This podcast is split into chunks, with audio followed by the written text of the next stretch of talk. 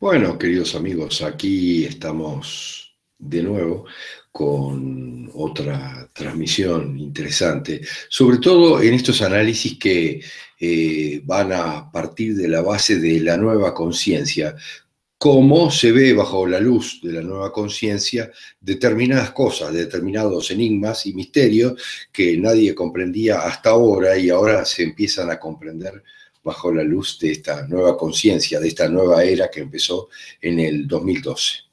En este caso vamos a tratar algo importante, el fumar. ¿Por qué lo prohíben? Y tiene que quedar claro que yo soy el primero que ha sido extremadamente duro y rígido consigo mismo en el tema de fumar, porque yo tenía una experiencia complicada eh, en el sentido de lo que se suponía que que provocaba el fumar. Tenía una madre con asma, tenía familiares con asma, yo mismo tenía asma y obviamente eso era, eh, fumar era absolutamente prohibido y nada recomendado, lógicamente, eh, por los médicos y yo veía las peripecias de mi madre, obviamente, eh, quien no hizo demasiado por curarse del, del, asma totalmente, pero yo que sí lo hice, bueno, me curé, pero no quería volver a caer en este tema este, pensando que el fumar tenía algo que ver. Entonces, en la realidad, eh, vamos a analizar un poco qué tiene que ver y por qué prohíben fumar. Vamos a investigar por qué son, por qué nos prohíben. Yo veía días pasados que en nuestro país el presidente de la República volvía a hacer todo un esfuerzo en Naciones Unidas y hablar sobre la prohibición de fumar.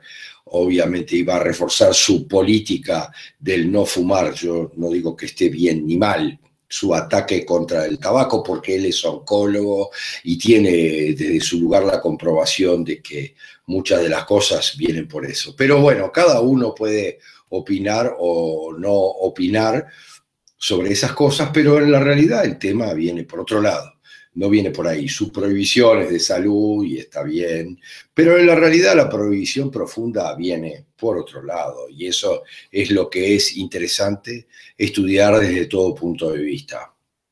Eh, miren cómo es. Hay importantes investigaciones en la realidad que aportan luz a todo esto en todo sentido. Por algo suceden las cosas y no es nada es porque sí en la vida, obviamente y ya que los efectos positivos de la nicotina en el rendimiento del cerebro ya fueron confirmados eh, por el Instituto Danés Panum en Copenhague. Eh, ellos han eh, estudiado muy profundamente y han ido añadiendo piezas a las prohibiciones que se extienden desde el año 1600 o antes del 1600. Sí, aquí tenemos una eh, consulta de Eloísa. No, Eloísa, esto se va a, deber específicamente al por qué lo prohíben en general. ¿Verdad? Después vamos a hacer un análisis de la parte, obviamente, médica, que no tiene nada que ver con el cigarro. ¿Está bien? Eh, en la general, el, ¿por qué desde el 1600 se prohíbe en Oriente donde los emperadores, vamos a hablar justo de eso, donde los emperadores y muchos reyes en China ya prohibían con pena de muerte fumar, ¿verdad?, en sus comarcas. Y se dan cuenta que esto obviamente no era debido al cáncer ni era debido a la salud, ¿no? Es lógicamente que no era debido a los estudios, no lo hacían por el cáncer y eso está obvio. Pero miren cómo es, ya entonces en el 1600 había eh, prohibiciones muy duras. Albert Hedge, en la realidad que es con G, G-J-E, W-E, lo van a poder encontrar, junto con otros compañeros, empezó a hacer todos estos estudios eh, en tren de darse cuenta del efecto de la nicotina en el cerebro. Eh, miren qué se fue encontrando en la realidad. Él llegó a la conclusión, y él usa una frase muy fuerte, él dice que si tiene que explicar el concepto de inteligencia, eso es el hecho de la capacidad de tomar decisiones sensatas y anticiparse a ciertos retos que tenemos en el futuro. Y aquí es donde la nicotina ayuda. Eso es lo que dice el profesor. Por otro lado, el profesor Kulander de Biología de Desarrollo Genético eh, también analizó este tipo de cosas y se dio cuenta que la nicotina promueve el aprendizaje y la memoria, porque afecta los receptores en el centro de la memoria. Simplemente mejora la organización de la memoria. En ese aspecto, la ciencia es totalmente concluyente hoy por hoy. El tabaco aumenta la capacidad de trabajo y de concentración. El tabaco, no estamos diciendo los papeles y otras cosas que pueden ser complejas y perjudiciales desde algún punto de vista, eso está claro. Pero el tabaco, ellos dicen que sí es beneficioso, que eh, lo que hace muy difícil dejar de fumar, fumar en general, dicen ellos, para el aspirante a ser exfumador, es que él se va a tener que habituar a que el cerebro funcione en un cambio más bajo al que estaba acostumbrado a correr cuando fumada. Miren cómo es. Está complicado. Mucho se ataca con la dependencia del tabaco. Y eso está súper comprobado que en la realidad no existe. Y desde el punto de vista de la decodificación, nosotros lo tenemos explicado y es un problema de dependencia afectiva en general con mamá. No tiene nada que ver con el tabaco, sino con todas las adicciones en la realidad, ¿verdad? Que vienen por el mismo lugar. La sustitución que yo estoy haciendo con el tabaco, ¿verdad? Pero eso es una cosa totalmente diferente en la realidad. Los científicos que han estudiado esto analizan ese síndrome de la abstinencia y se cae en general a pedazos cuando se dan cuenta que el tabaquismo no provoca una adicción física en la realidad, sino en la realidad eh, nos termina provocando una adicción diferente.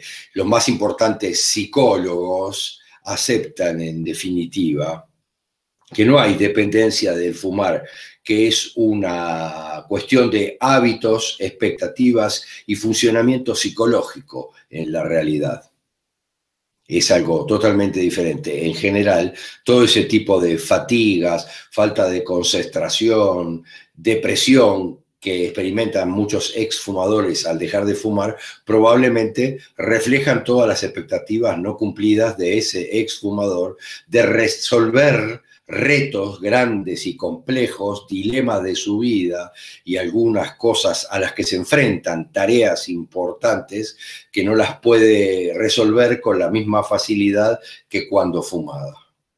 Miren cómo es. La investigación muestra que el tabaco aumenta la capacidad del cerebro para el trabajo, la velocidad, la resistencia y la concentración. Obviamente no estamos haciendo una eh, apología a favor del tabaco, pero se hicieron investigaciones, obviamente, y estas demostraron que también podía resolverse esto con parches de nicotina y chicles en algunos aspectos en la realidad. Se lograba el mismo efecto, pero en la realidad la diferencia es muy grande porque el cerebro cuando la nicotina se inhala a través del humo, el cerebro llega de forma mucho más rápida y eficiente, prácticamente en segundos, el efecto está ahí y dura entre media hora y 60 minutos. Por eso sucede que eh, un gran número de escritores, científicos y artistas, por sobre todas las cosas, creativos, miren lo que les digo, han sido eh, conocidos como fumadores empedernidos y algunos enormes genios como Bohr y Einstein o políticos como Churchill o han elogiado el efecto positivo en su propio pensamiento del tabaco. Eh, tal vez por eso el profesor de psicología eh, inglés Bruce Carton pregunta en su blog en determinado momento, ¿estamos sacrificando genios y grandes inventos en favor de lo que pensamos es la longevidad con las campañas anti-tabaco? Y su respuesta es tal vez sí. Hay estudios que obviamente muestran lo previsible que hay fumadores entre los menos dotados, ya que lógicamente están más motivados a aumentar su inteligencia por el hábito de fumar. Tienen la oportunidad de ascender a un nivel más alto en la liga de la inteligencia, que no lo es todo, obviamente, en la vida. Pero sin duda, en este video a todos ustedes que son almas antiguas y se cuestionan cómo son las cosas, están empezando a comprender por qué desde tiempos inmemoriales, desde el año mil, mil y pico, en la realidad se está prohibiendo y se está suspendiendo sistemáticamente en todos lados, compulsivamente, en Oriente, en China, en Japón, con la pena de muerte en aquellos tiempos. No es juguete, ¿eh? para quienes fumaban, ¿verdad? Eh, eh, el tabaco, sin duda en esa época los estaba matando el tabaco, pero de otra manera, no hay ninguna duda.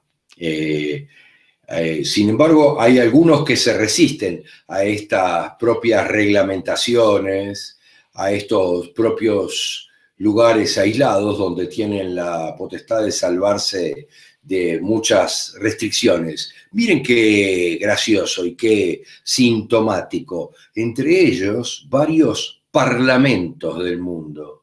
Ah, miren, los parlamentos, los mismos que hacen las leyes para que nosotros tengamos que atenernos. Miren, el americano y el europeo, casi nada. ¿Se dan cuenta? quienes han aplicado esas reglamentaciones a rajatabla y después han vuelto a marcha atrás con eso. Ustedes mismos lo pueden googlear, lo pueden buscar, cómo se rebelaron los parlamentarios europeos ante la imposición de fumar en el propio Parlamento, porque ellos pueden rebelarse. Y en el Parlamento norteamericano nunca dejaron que sucediera en la realidad. Tal vez empecemos a darnos cuenta de muchas cosas que suceden en la vida diaria para el control de masas, y que ya son una costumbre para que todos estemos más tranquilos, tal vez menos inteligentes, menos creativos o con una inteligencia mediocre, tal vez que seamos buenos trabajadores y nada más. Eh, queridos amigos, esto es una más de las investigaciones a la luz de la nueva conciencia, a la luz de la nueva era. Eso es lo que vamos a entrar a investigar, una serie de cosas a la luz de la nueva conciencia. Y en breve, en minutos nada más, vamos a hacer una exposición sobre el gran misterio de los perros. El gran misterio de los perros. Nadie conoce realmente su origen. Si te gustó, te pedimos que le des me gusta, y que los compartas para que otros comprendan algunas de las cosas que se están comprendiendo en esta nueva conciencia del 2012 en adelante. Gracias.